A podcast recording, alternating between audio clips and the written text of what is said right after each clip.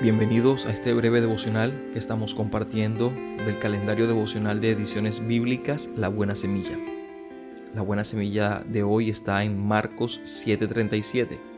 En gran manera se maravillaban, diciendo, bien lo ha hecho todo. Y Lucas 5:26 dice, todos, sobrecogidos de asombro, glorificaban a Dios y llenos de temor decían, hoy hemos visto maravillas. La reflexión de hoy lleva por título Un hombre único. Los evangelios nos cuentan la vida de Jesucristo.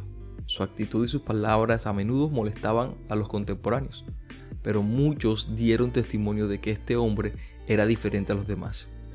Dice Juan 7:46, jamás hombre alguno ha hablado como este hombre. Cada palabra de Jesús tiene un valor único, permanente, divino, de ahí la importancia de prestarle mucha atención.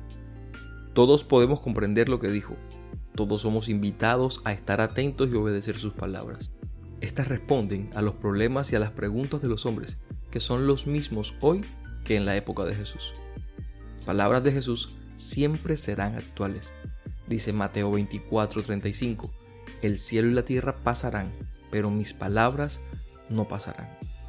Jamás hombre alguno ha vivido como este hombre entre las palabras de Jesús y su comportamiento había una perfecta armonía.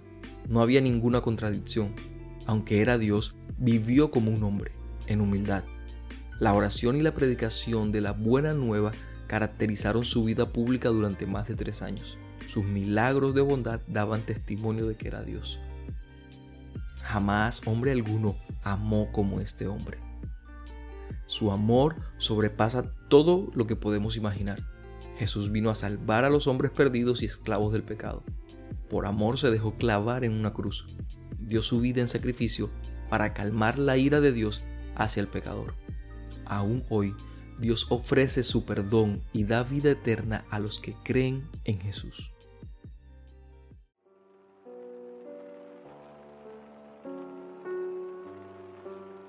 Para los que están realizando el plan de lectura de la Biblia en un año, queremos recordarles que nos encontramos en el día 5 de la semana 1 y corresponde leer Génesis capítulo 16 al 18 y Salmos capítulo 5.